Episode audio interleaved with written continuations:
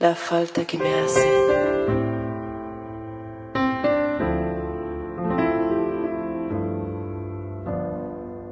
Son eh, las 22 eh, y como corresponde a nuestra puntualidad británica, vamos a dar arranque al episodio de hoy.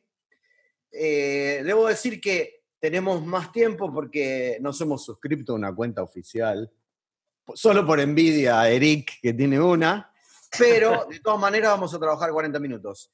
Eh, Hola Ana Piovano, ¿cómo te va? Decía, dame, dame tiempo de presentar el show. Sí, perdón, perdón. bueno, para quienes no, no, nos han visto, eh, se los presento a mi colega abajo de Gaby Greenbaum en este momento, Camilo Casalla de La Plata. Por favor, tu saludo de domingo.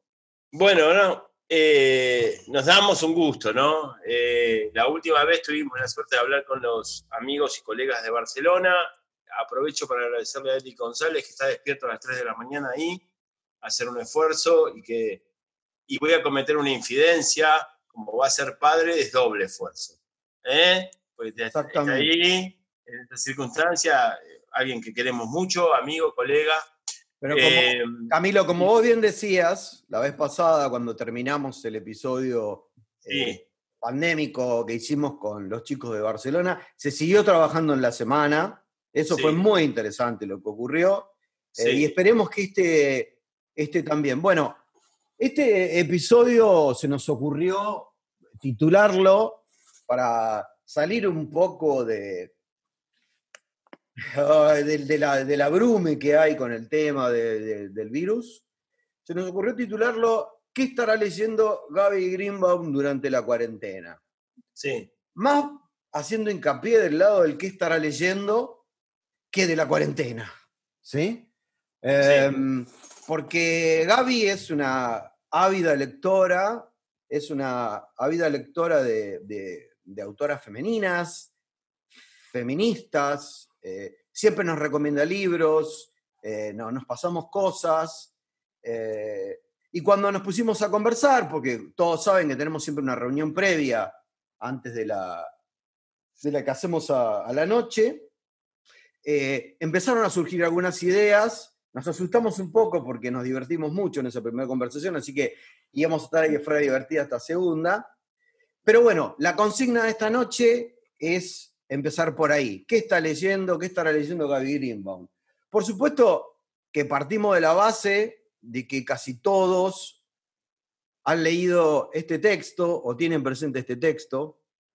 Este texto que se llama Una mujer sin maquillaje, que yo reseñé en, en el sitio de la falta porque la verdad que me encantó.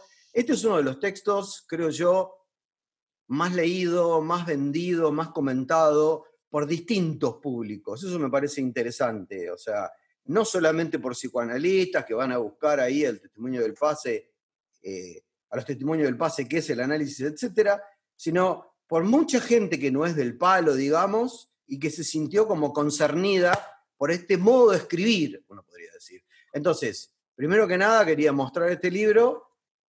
Y si Camilo está de acuerdo, le damos la, palabra a Gaby. Estoy de acuerdo, pero antes dos cositas. Una, el libro es maravilloso. Hoy tuve la oportunidad de preguntarle a Gaby si podíamos hablar de un capítulo en especial que, Marcela Finocchi me, remarcaba, ¿no? que es eh, el capítulo en que Gaby dice mi análisis hubiera sido imposible por Skype. Me parece el capítulo que, que podríamos tocar, además ahí dialoga con vos, yo, no recuerdo dónde es que está dando el testimonio en ese momento. ¿Con vos? ¿Con quién es vos? ¿Yo? Sí, sí, con vos. Ah, Leol, fue Leol, Charlie, que habló con. Te uso de, locutor en ese testimonio. Claro.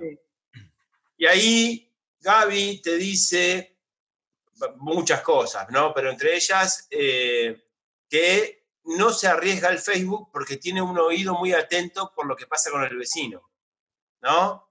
Y que el Facebook le podría despertar un más de más de, querer saber del otro. Sin embargo, bueno, ahora la tenemos en Facebook, la, hemos logrado poner aquí.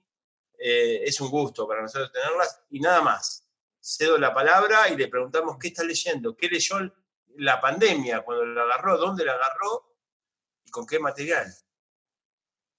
La verdad es que estaba leyendo un libro divino antes de la pandemia, estaba terminando de leer este, El papel preponderante del oxígeno, que es un libro que les recomiendo muchísimo de Ángeles Salvador, eh, que es, es, una novela, es una ficción, pero es eh, la autobiografía de la autora, de su primera novela. Pero ¿qué me pasó? Lo dejé. Es decir, frente a la pregunta, ¿qué está leyendo Gaby Greenbaum en la pandemia? No estoy leyendo nada. Ah, bien. Ah, al público, pero la verdad es que es que la pandemia me llevó un poco, justo una, una colega de Formosa, Mariana Salvi, que conoce un poco de mis gustos, me hizo llegar hace un par de días la crónica de Mariana Enríquez, que se llama La ansiedad. Sospecho que muchas acá lo habrán leído. Sí. Eh, es eh, la crónica que para mi gusto mejor define o con quien más me puedo identificar a nivel de lo que me sucedió con esta pandemia barra cuarentena. Eh, me había preparado para, para leerles un párrafo simplemente donde dice todas estas palabras que escucho, todo este ruido de opiniones y datos y metáforas y recomendaciones y vivos de Instagram y la continuidad de las actividades en formato virtual, toda esta intensidad, salteo, dice, este estado es de duelo, pero no sé bien qué ha muerto o si está muriendo, no lo sé. Me lo siguen preguntando y yo no lo sé. Eh, este texto verdaderamente me, me sentí súper identificada, es un poco el espíritu de la crónica que había publicado hace un par de semanas en, en Grama, en la que publicó Ale Gleis. Este, y lo real es que dejé de leer, me sumergí eh, en, mirar y mirar y escuchar todo lo que está sucediendo, no puedo parar con los noticieros que nunca escuchaba, la verdad no, soy una fanática de los diarios ni de los noticieros y no puedo hacer demasiado más que eso. Eh, ahora, por suerte, eh, tengo que preparar la clase de la maestría con mi amigo Jorge Acef y me recontracopé leyendo este, todo lo que, todos los artículos que salieron, especialmente en página y en perfil. También hay uno interesante en Clarín en Viva este, sobre el sexo en la cuarentena. Sí. Hay muchísimo texto sobre eso, mucho publicado, y es un tema que tengo ganas de tomar para la clase de la maestría, entonces eh, un poco estoy entre, entre los noticieros y saber cuántos más están muriendo acá y allá y el sexo en la cuarentena. Bien. Gaby, ¿vos no crees que hay algo del super yo, digamos, bueno, lo decís un poco citando lo que acabas de hacer, ¿no? Pero hay algo del super yo que se incrementa en la cuarentena la gente empieza a hacer yoga, gimnasia, se muestra cocinando, como si no pudiera parar de producir y de mostrar. Ay, sí, me agota, no me lo banco, no lo puedo soportar. Me da como también, como una, una cosa casi de, envidia de la fea, viste que hay envidia buena y envidia mala, bueno, esta es la envidia horrible. bueno, eh, voy, a, voy, a, reconocer que este, en, este, en este último tiempito, quiero decir, las últimas, las, los últimos días, estoy un poco más encontrándole la gracia a esta, a esta cuarentena.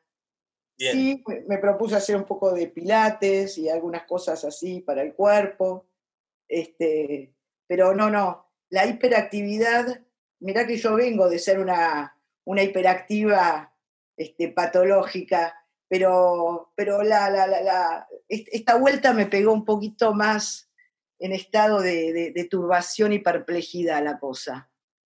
Muy bien. Vos sabés que, ahora le dejo la palabra a Charlie, ¿no? Pero vos sabés que cuando leía el capítulo que hoy te pedí permiso de tomar, ¿no? El de análisis hubiera sido imposible por Skype. uno cuando lee el título, lo primero que piensa es que tenés, digamos, un rechazo absoluto a, lo que es multimedia, porque ahí lo decís, ni Twitter, ni Tinder, ni nada. Sí Instagram, y esa sorpresa del Instagram de un paciente que te del viaje a Cuba. Pero además, dejas ver que tenés como un gustito por ver lo que pasa en la casa de al lado, ¿sí? En la cuarentena, ese gustito se, cae, se, pierde, te, encerraste más en, oh, en un autismo de goce, ¿Qué pasa con eso? Bueno, en principio te voy a decir que creo que tu pregunta también tiene dos costados. Por un lado, eh, cuestiono de alguna manera lo que sería un análisis eh, vía Skype o vía videollamado o, o, el análisis al teléfono, como lo llama mi amigo Chamorro. Este, pero voy a, voy a voy a reconocer que empecé a atender por teléfono.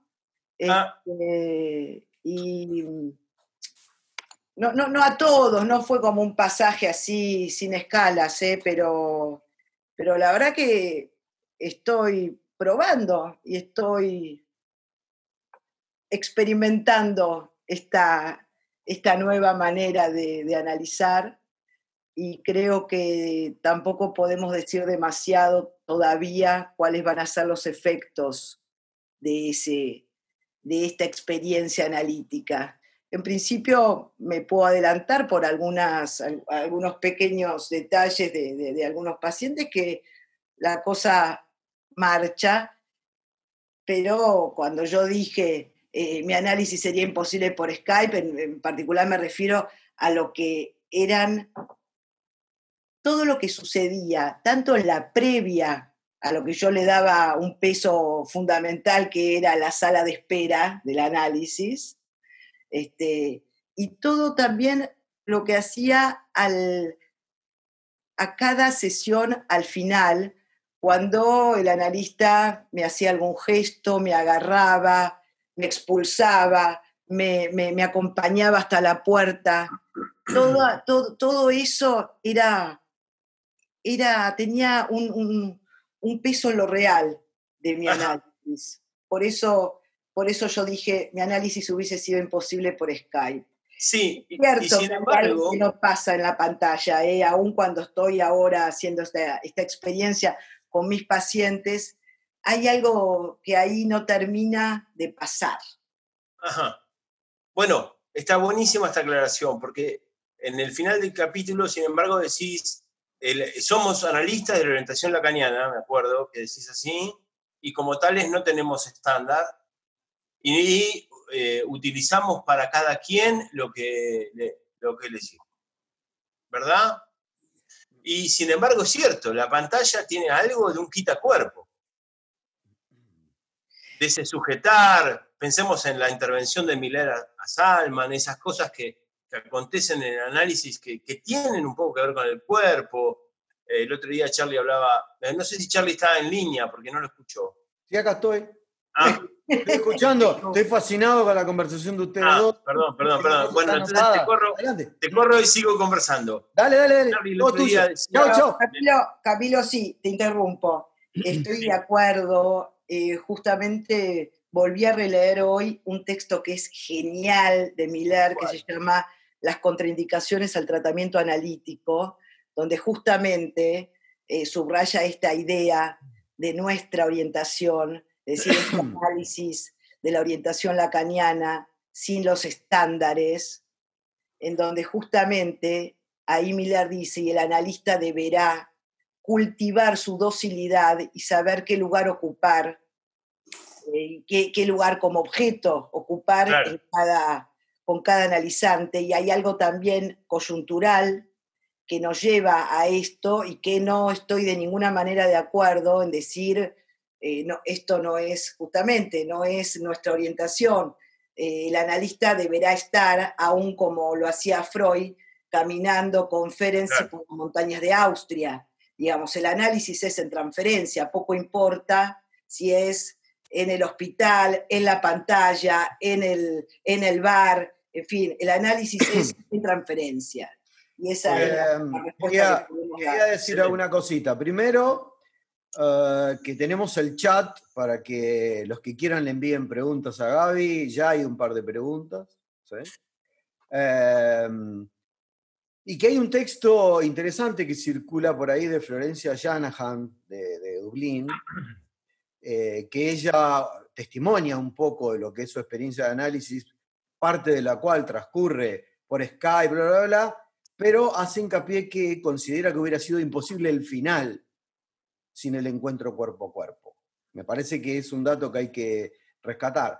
Ahora, yo te quería preguntar si estás durmiendo, porque eh, hay como circula, no sé qué le pasa al resto, en esta cuarta semana de cuarentena, circula mucho la idea del insomnio por todos lados, y, eso para pensar con respecto a, a la cuestión de si continúa esto online o no, en relación a que vieron que no queda muy claro dónde está el otro borde del, río. Se va corriendo todo el tiempo el momento en el que todo va a volver a la anormalidad anterior. Mientras se corra, va a haber que sostener un poco esta práctica y nos va, supongo que nos va a iluminar un poco para saber qué es, pero quería arrancar con esa pregunta, ¿no? De, porque vos hablas mucho de eso en tu libro. ¿Estás durmiendo? Sí, estoy ah. durmiendo. Siempre poquito. No me ah. gusta dormir mucho. Yo tengo la frase de Calamaro, ¿viste? ¿Cuál? La vida es una sala de espera, el resto una caja de madera. Esa es 10 años después, ¿no? Digamos, a mí la verdad que me, me, me gusta poco dormir. Me gusta, me gusta estar despierta pero, pero no es bajo el modo del insomnio como podía haber sido un síntoma en, en tiempos del análisis o en tiempos anteriores al análisis. Me gusta dormir poquito, me parece perder el tiempo dormir, qué sé yo, no lo disfruto. No soy de la que quiere dormir la siesta, qué sé yo, me deprime. Me hace acordar a la ciudad de La Plata, que después, entre las 2 de la tarde y las 5 de la tarde, se bajaban todo, no sé, Camilo, si La Plata sigue siendo así, pero... sí, la, Plata tiene algo de siesta, sí, debe ser de la inundación de gente del interior. Para mí eso era un bajón, era la muerte. En Caballito se duerme la siesta y no hay ningún bajón, o sea, cada uno hace lo que puede. A mí me gusta dormir, no puedo, es un problema, estoy así como muy, muy despierto. No, yo reconozco que a mí... ¿Eh? Adelante, Gaby. ¿Qué? No, no, que a mí el sueño se me ha cambiado. Quería tocarles un tema. Eh, la otra vez, no me acuerdo si fue con lo de Barcelona o el encuentro anterior, porque la falta que me hace se reactivó muchísimo con, la pandemia, se hizo muy necesaria por, ponernos en contacto y encontrarnos. Y hablamos de la herejía, no me acuerdo en qué momento, y una psicoanalista de La Plata, Belén Subillaga, me hacía ver el otro día, después de que conversábamos. Está acá, Belén. Sí, está por ahí. Está acá, la vi. La vi, la vi. Y la saludamos a ella, a Cristian. Bueno, eh, que la herejía hoy sería salir a atender. Sí. ¿Verdad? Nos acomodamos a los dispositivos y un poco en pantuflas. No es tan hereje acomodarse al dispositivo, ¿verdad? Me pareció una buena intervención. No, hoy la elegía salía, salir a atender. ¿No les parece? Bueno, ahí digamos, como hablamos la vez pasada, hay que diferenciar la práctica privada de la práctica en hospitales, ¿no? Porque el que está trabajando en hospitales sale a atender. Sale a atender, Tiene una herejía obligada y está como en la primera línea de fuego, ahí muy expuesto Sí. Sé que acá en Buenos Aires, en, estos hoteles donde hay gente que traen repatriada, hay, eh, hay equipos de gente que atiende por teléfono. No sé si leyeron, ya que estás leyendo nota del diario, Gaby, está la nota del psicólogo, entre comillas, que coordina ese equipo. Y me resulta, y quería traerlo al debate, me resulta un poco paradójico y hasta gracioso lo que dice el psicólogo en el diario. Dice que no sabe muy bien qué decirle a la gente cuando la gente le pregunta si se va a morir. Y yo pensaba, ¿quién sabe qué responderle a la gente si pregunta? O sea, no es que no sabe, no hay respuesta para eso. No, sí la hay. Lacan decía, hacen bien en pensar que se van a morir. Sí, pero a cada persona que está... Es Lacan, es claro, eso. Está bien, pero a cada persona... Salva. Saber que vamos a morir nos salva. Eso es lo que creo yo. Eh, pero eh, me parecía que era, que era interesante hacer esa diferencia. Sí, la herejía sería atender. Pacientes. Sí, sería salir a atender. Me pareció muy buena la intervención de Belén, se lo dije, porque a la vez que hacíamos como cierta gala, y eso es un poco de la autocrítica al narcisismo, es decir, el psicoanálisis ajusta cualquier dispositivo y, estamos todos hablando de lo mismo, bueno, pero qué difícil ahora salir a poner el cuerpo. Sí. Y eso me parece, no la herejía obligada, la herejía. Y después también está ese tema que hablábamos la vez pasada, que se suma una semana más de experiencia, que Marcus cita en la, en la entrevista que tiene con Salamone, que es que dice que es una práctica esta, la de la práctica online, que lo cansa mucho. Nos preguntábamos eso, ¿por qué cansa, no? Si, si, bien es algo que nos gusta hacer, ¿por qué sería más cansador? Eh, ahora, tenemos muchos mensajes que llegan. Eh, Ana, Sol, lo primero que pregunta es, justo leías la falta de oxígeno, preguntó muy al principio. Sí, muy coincidente. Paula dice cuál es el texto de Miller. Ana le responde las contradicciones al tratamiento psicoanalítico. Eh, salió en el caldero número 69. Muy bueno. por eso, por el 69. Lucas dice morir, dormir, tal vez soñar. Hamlet, fuerte.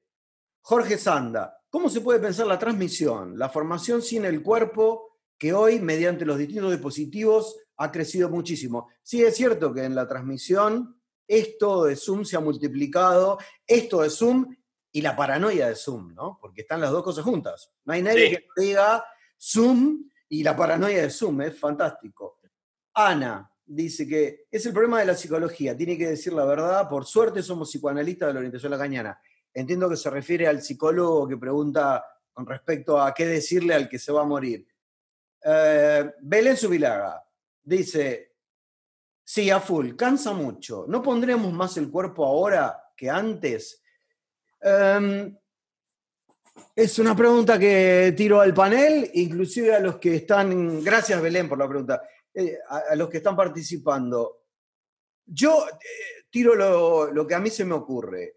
A ver. Un poco me vio obligado en esta primera semana a meter mucho sentido. Tal vez eso es una de las cosas que más cansa. ¿sí? Porque hubo distintas posiciones. De, no, sé no sé cómo es para ustedes.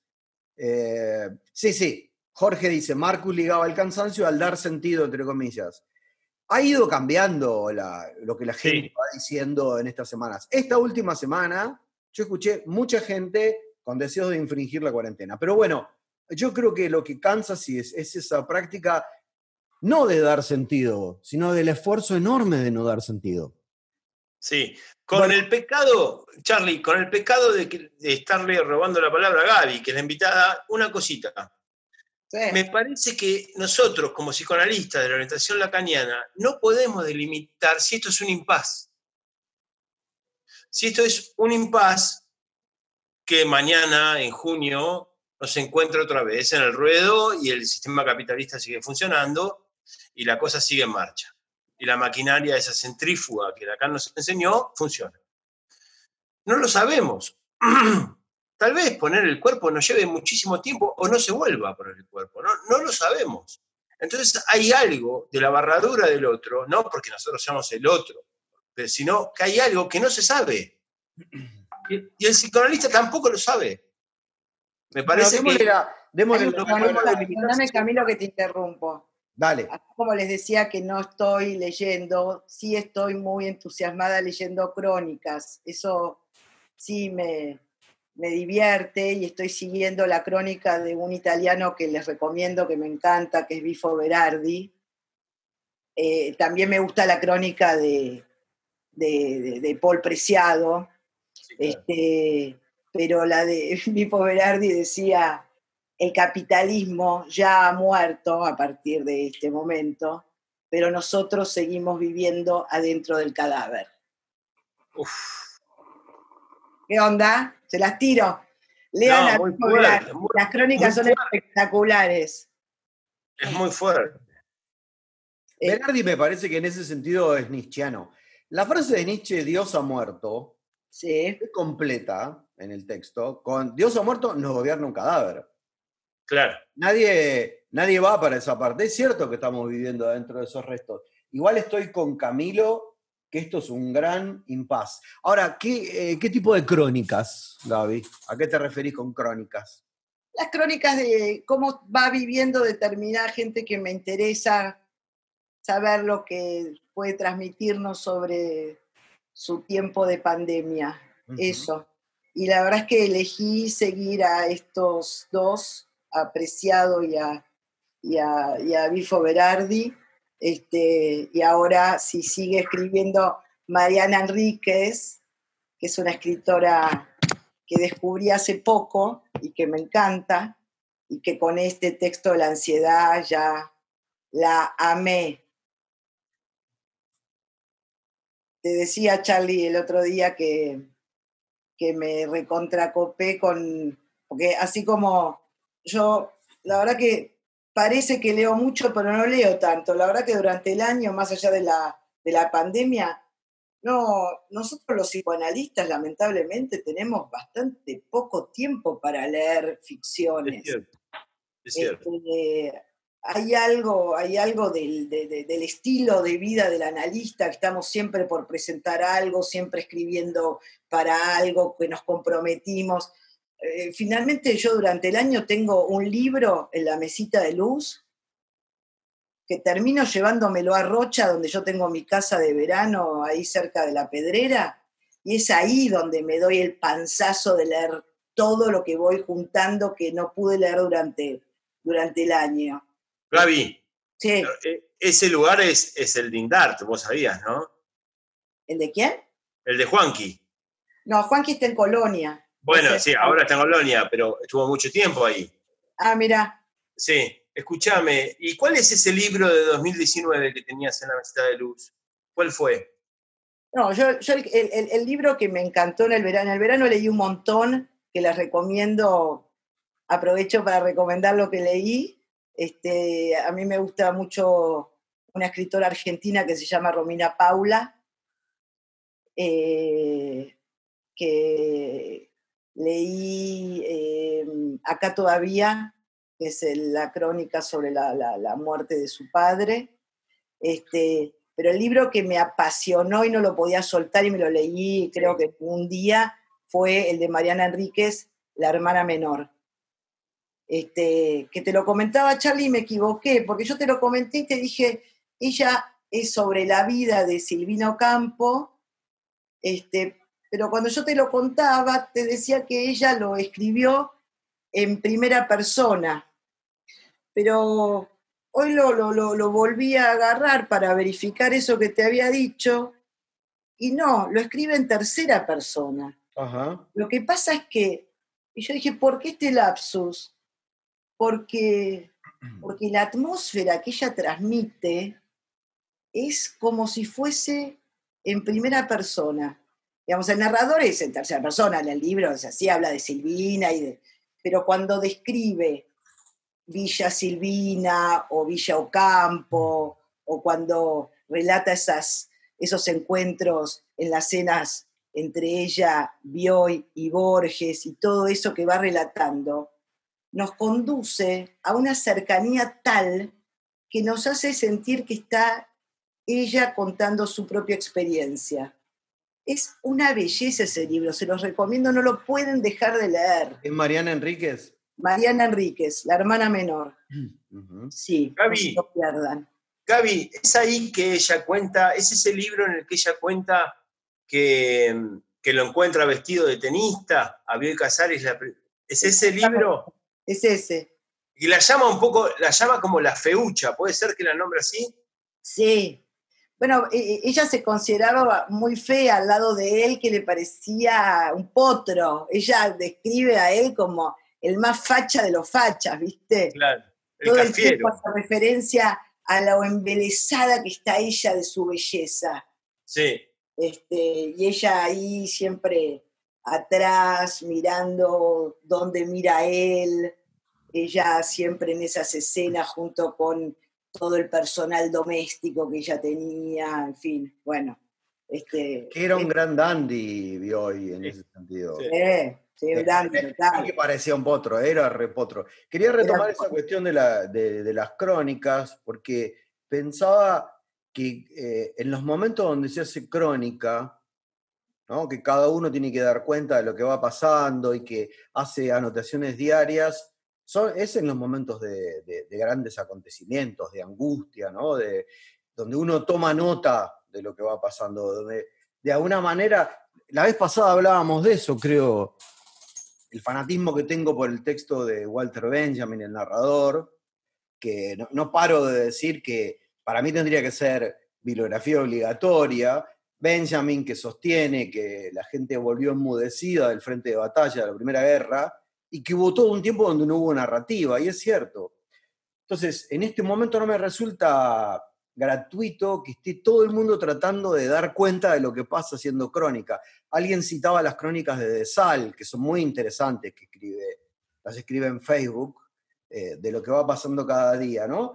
Eh, quería traerlo porque me parece que es un efecto de lo que está ocurriendo, que se haya, tal vez Gaby, siempre te imaginé una gran lectora, entonces que vos digas no leemos tanto, eh, pienso que, tiene que ver con esto, aunque este es un momento donde es difícil sentar. En general para los psicoanalistas es difícil tener tiempo de sentarse a leer, pero en este momento es más difícil sentarse a leer y sí, probablemente se, se lea mucho lo cotidiano y se escriba mucho crónica, ¿no? Se escriba mucho la experiencia. o sea, la necesidad de graficar, de poner en palabras lo que está pasando ahora. Sí. quien tiene, quien tiene ese saber hacer con la pluma, no, no es para todos tampoco. Por supuesto. Este, pero, para, me quiero retractar. No soy una gran lectora en el año, pero en el verano leo. Y lo que sí me, gusta leer son eh, escritoras mujeres no, no, no, no, no, leo, no leo, cada vez menos leo escritores hombres, la verdad. tengo acá. Gaby, perdóname la pregunta, ¿no? Tengo acá una pregunta. No me interesa. Escúchame, escúchame. Tengo acá una pregunta interesante, pero ese tema yo ya se lo escuché. La pregunta interesante te la dejo para que la pienses. Pregunta para Gaby acerca de tu clase sobre el sexo en la cuarentena. Hacer referencia al sexo virtual, después, la, después me la contesta. Eh, yo ya te había escuchado eso de que lees cada vez menos hombres. Gaby, ¿hay una literatura femenina para vos? Sí, por supuesto. Explícame cuál sería algún rasgo que se te ocurra decir de qué es una literatura femenina. Una literatura femenina son las escritoras mujeres que tienen, se las arreglan para decir algo sobre lo que nos eh, toca a las mujeres, que es la pregunta que Freud no pudo responder, que es acerca del enigma, del enigma femenino. ¿Qué es una mujer? Eh, es una respuesta que no tenemos, que Freud no pudo responder, que nos lleva 24 años de análisis en mi caso para poder decir alguna cosita y que no, no es lo suficiente en tanto que la curiosidad sigue estando en mí absolutamente y que me despierta cada vez eh, más eh, entusiasmo y curiosidad y que una, vos lees un libro y no sabes el nombre de quién lo ha escrito. También me pasa con el cine eso. Y, y, podés reconocer que esa fue la pluma de una mujer o que estuvo eh, la mirada de una mujer en determinada película. Eh, salvo algunos eh, sensibles con cierta posición femenina singular, como puede ser Pedro Almodóvar o algún otro, eh, no tiene por qué ser gay, pero hay algo de cierta posición femenina en algunos hombres que sí me, interesa, pero hay algo de la sutileza, hay algo de los tonos, hay algo de las contradicciones, hay algo de la flexibilidad fantasmática que en un hombre no lo podés encontrar. El hombre tiene una fijeza en su fantasma que una mujer con su, con su docilidad, con su, con, su, con su capacidad para cultivar esa docilidad, que puede incluso eh, modificar sus fantasmas. Eh, no es así el hombre y me parece que, eso eh, a mí me, cautiva de la, de la, literatura de las mujeres. Me encanta una escritora, en general, además me gustan mucho las escritoras jóvenes argentinas, me encanta, hay una escritora que se llama Magalí Echevarne, que escribió Los Mejores Días, que se los recomiendo, es precioso. me gusta también eh, lo que escribe mi prima Marina Mariage. Hay un libro de ella que es divino que se llama Estamos Unidas. Eh, bueno, el de Lucía Berlín, Manual para las Mujeres de la Limpieza. Eh, hay otra escritora que es espectacular, que es Ariana Harwich, que, que, escribió Mátate Amor, que pasó al teatro y que escribió también La débil mental y El degenerado o hay algo en, las, escrituras producidas por una mujer que a mí, bueno, no, no, es que, por supuesto, me encanta Michelle Eulebe, que me, encanta Philip Roth, no, no, voy a, no voy a decir que no, no, no, no encuentro cosas interesantes en la, en la literatura o las ficciones escritas por hombres, pero a mí, en la singularidad de mi momento en la vida, me interesa las mujeres escribiendo. Me toca de manera. decime, decime Camito. No, no, no, no, no, no, no. Yo, yo, yo. Decime, no, no, siempre vos, pará, dame un si minuto. No si no hablé nada este show. Decime si. Ahí, Pero con la camisa blanca te dejo. Eh. perfecto, y planchada, con apresto. Y planchada. Decime si ahí no acabamos de tener la perla de la noche de hoy, ¿no? Yo sí, creo de acuerdo. la escuché y pensaba... Pero me dejó algo picando, ¿viste? Pero sí, guarda, guarda las picaduras, pero digo, después le vamos a pedir que lo escriba, que nos pase esos nombres para pasarlo en el grupo, porque son recomendaciones súper interesantes. Sí.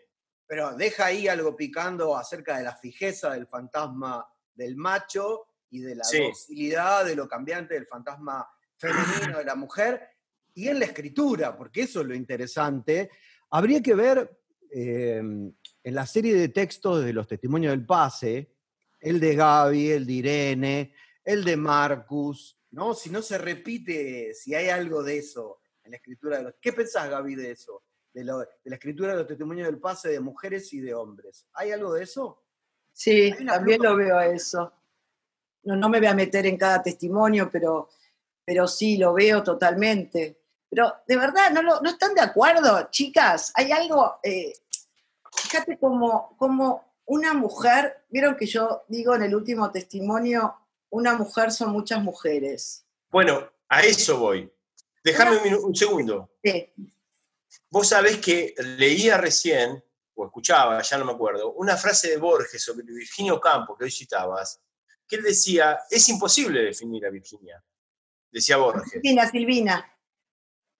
A Silvina, perdón. Es imposible definir a Silvina. ¿Por qué? Porque son muchas. Y a mí me hace pensar eso, que hay tantas Silvinas, dice él, dice Borges, que no se puede tomar la Silvina. Y me parece que esa es la diferencia entre la fijeza del hombre y la mujer. Que la mujer en algún sentido es muchas, y ahí se reconoce el rasgo de lo escrito por lo femenino. Sí, al principio te diría algo más eh, imaginario. La, la astucia, astucia es femenina. La picardía, claro. La astucia. No, no, no, no, veo, no veo la astucia en los hombres. La astucia es femenina y de alguna manera la astucia femenina es la que puede producir que una mujer pueda hacer uso de la máscara que más conviene. Eso por un lado. Eh, me acuerdo cuando yo presenté el testimonio ese donde hablé de la, una mujer son muchas mujeres, que Mauricio decía, Mauricio Tarrab, que fue quien lo comentó, dijo, eh, creo que no podríamos decir lo mismo de un hombre. Un hombre son muchos hombres, eso dijo Mauricio en su momento. Pero fíjate como una mujer puede ser, una mujer, la misma mujer puede ser sin maquillaje, o puede ser con todos los maquillajes juntos, o puede ser o puede ser eh, una guerrera, o puede ser una, una madraza, una, una burguesa que defiende a sus hijos con uñas y dientes. Esa misma mujer puede ser Medea y puede ser Yerma. Esa misma mujer, según el momento, puede ser las dos. O puede ser la Nora de, de, Ibsen, en un momento ser la golondrina que mantiene la casa, bla, y esa misma puede ser la que da el portazo final y se va de la casa. Digo, sí, pero en algún sentido, Gaby. Sí. Gaby, ¿eso no es ajustar lo femenino al género? Sí, por supuesto que no, no, no, no. Quiero diferenciar, no quiero, no quiero ajustar lo femenino al género. Encuentro, encuentro lo femenino en muchos hombres, de hecho es el rasgo que yo ubico en los testimonios. Lo sé, lo sé. La, la condición, la condición de amor y la condición erótica. Por supuesto que podemos eh, hablar de lo femenino en un hombre y estoy y quiero separarme la cuestión de género, sí, es verdad. Sin embargo, sin embargo, es más habitual, vamos a decirlo. Suele suceder. Encontrar esto en las mujeres. Muy bien, muy bien. ¿En las mujeres en, qué sentido? ¿En, las llamadas cis mujeres? Digo, las mujeres, las mujeres sean histéricas, sean obsesivas, sean... Eh, sí, yo iba a poner iba a poner como ejemplo para apoyar tu, idea que la, pilaza del libro de Quiñard que me comí durante el verano, eh, para terminar diciendo, con respecto a la fijeza de la escritura o a la variabilidad de la escritura, eh, a Quiñard le interesa una sola cosa y hace 500 variaciones sobre lo mismo, pero es siempre lo mismo. O sea, es un solo tema que es como extraña estar en el vientre de su madre, punto. Pareciera que tiene como la imposibilidad de salir de ahí. Varía el tema de 20 maneras distintas, habla de los filósofos griegos, habla de la música contemporánea, pero cada tanto vuelve la misma cuestión. Digo para apoyar un poco tu teoría, teniendo en cuenta que Quiñar es un tipo bastante especial, ¿no? No, no sé si está dentro del campo de las neurosis, pero bueno, esa es otra cuestión. Pero interesante lo que planteás eh, acerca de, la, variabilidad de la pluma. Cuando vos me contabas esto del libro de Mariana Enríquez, yo tenía el recuerdo de haber tratado de leer en el verano Bajar es lo peor de Mariana Enríquez, y que me había dado mucho miedo, y que eh, paradójicamente yo decía, bueno, me cuesta creer que hay escritoras mujeres de terror, pero Mariana Enríquez tiene una capacidad para escribir el terror que realmente es descollante, es impresionante. O sea, la mina domina estilos y tiene, le encuentra una vuelta al terror que te deja con los ojos abiertos. Es impresionante esa mina. ¿eh? Sí. Muy impresionante. A mí no me interesa nada la literatura de terror. No leí esto de Mariana Enríquez. ¿eh? Es, muy, es que es muy de varón. Porque el terror es fálico. Ahora, una cosa, eh, Gaby, que me, hacías pensar. Eh, hay algunos hombres, es cierto, más allá del género, que, rozan lo femenino. Claro, tienen el estorbo de lo fálico, estamos de acuerdo. Por ejemplo, yo pensaba, alguien que se burla muy bien de lo fálico, de la fijeza fálica del hombre, es Woody Allen. Y Woody Allen lo hace muy bien, por ejemplo, en la película de París, que ahora no me sale el nombre. ¿Cómo se llamaba? Medianoche en París. en Medianoche en París, básicamente se burla de Hemingway. No sé si ustedes se acuerdan la figura de Hemingway totalmente fálico. El banana, el banana, el seductor, el gran seductor. Sí, absolutamente. Los toros. Escuchen, tenemos un montón de mensajes eh, que van llegando y que los quería leer.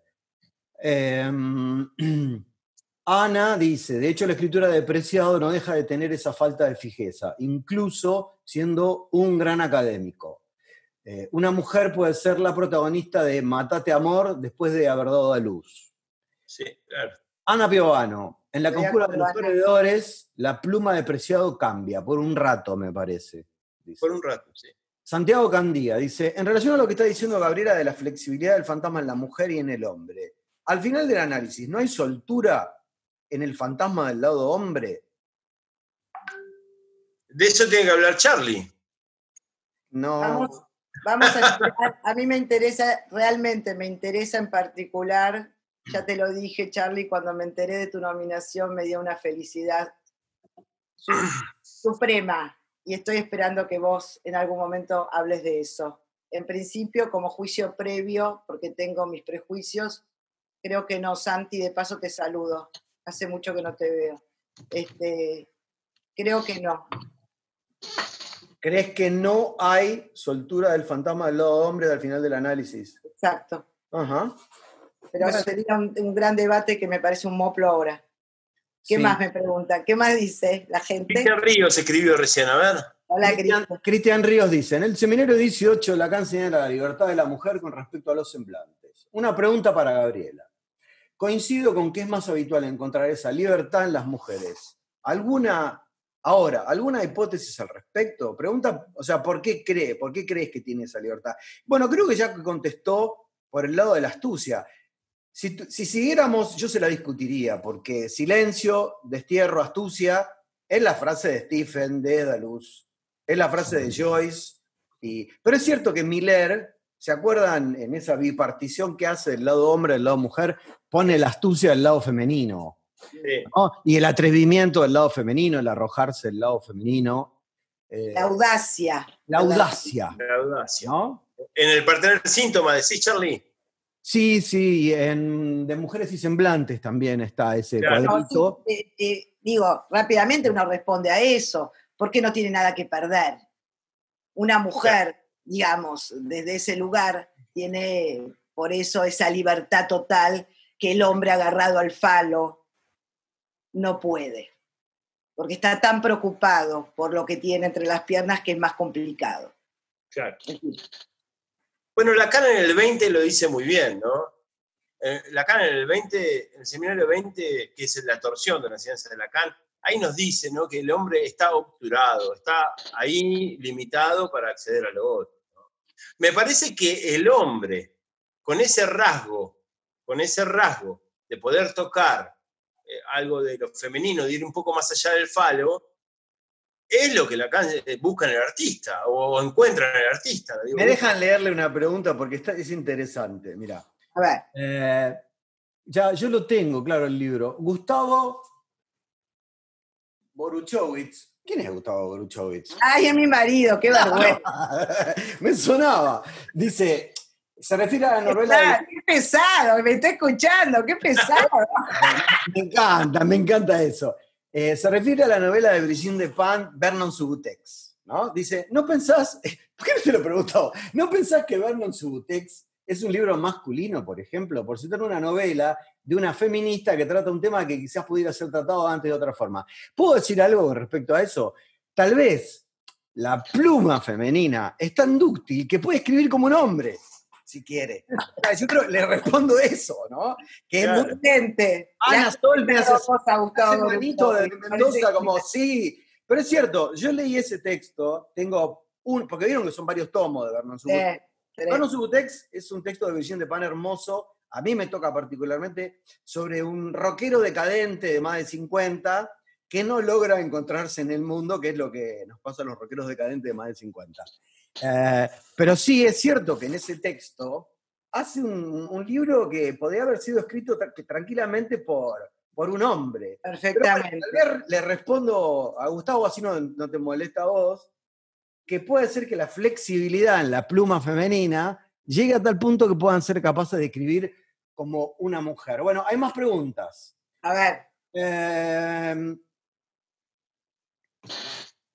Estela Palma dice, me gusta el significante picardía casi más que el de astucia, dice Estela Palma. Em, Roxana Vega Alonso, por ejemplo. después me vas a, después escribime sobre eso, me interesa. Habla de Clarice Lispector, Roxana Vega Alonso, como un ejemplo de literatura femenina.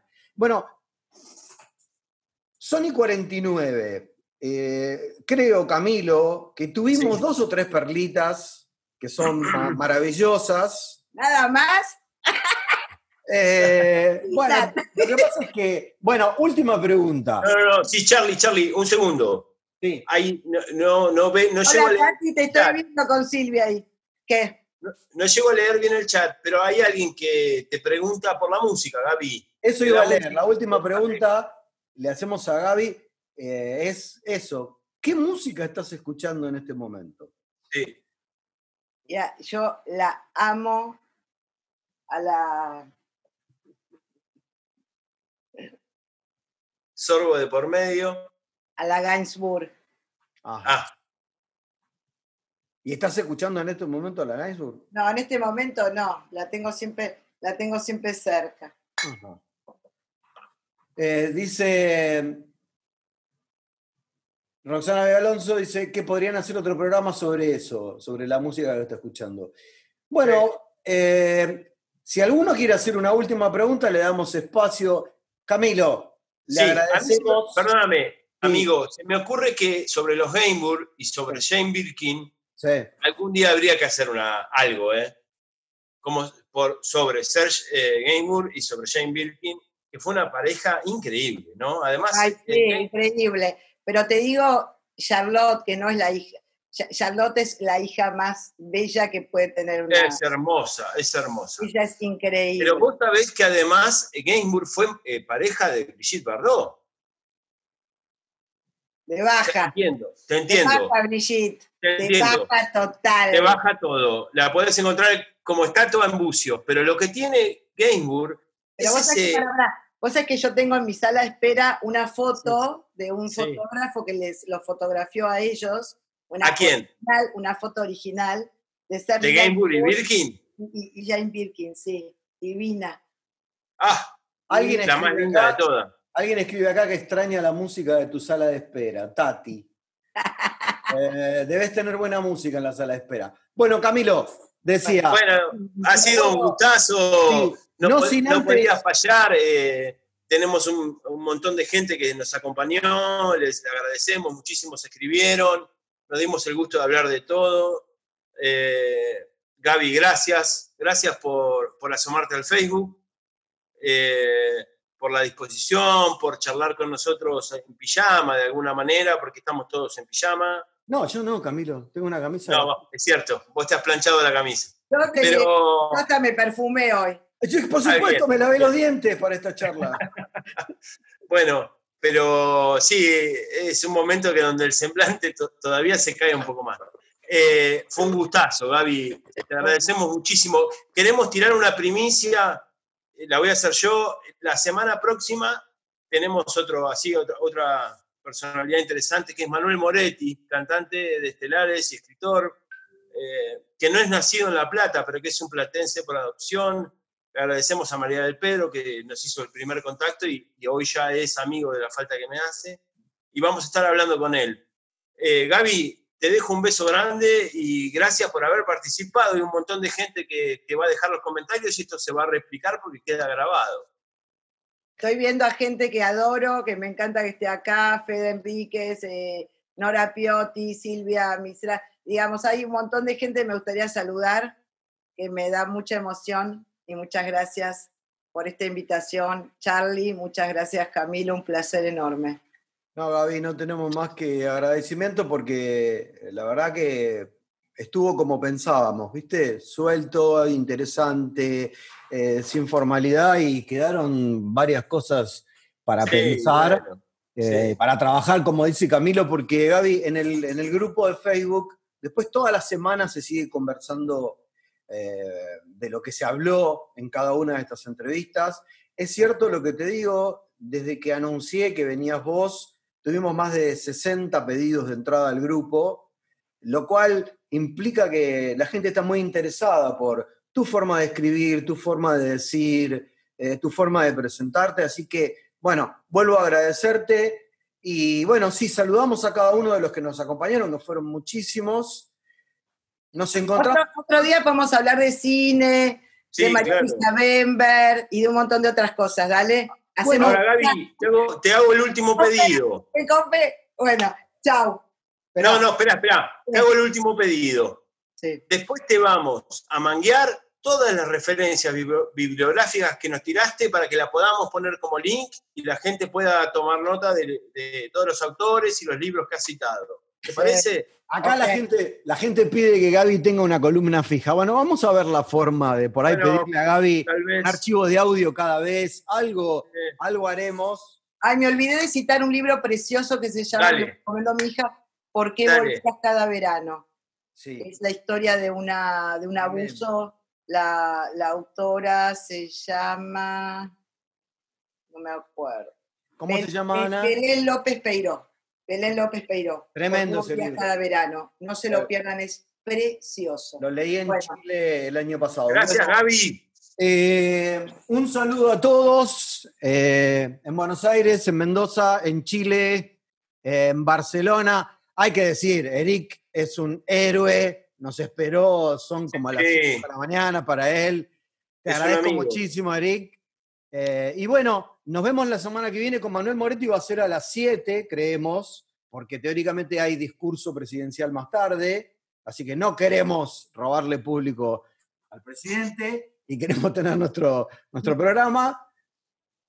Adiós. Que sea una buena semana para todos. Es un gusto encontrarnos. Chao.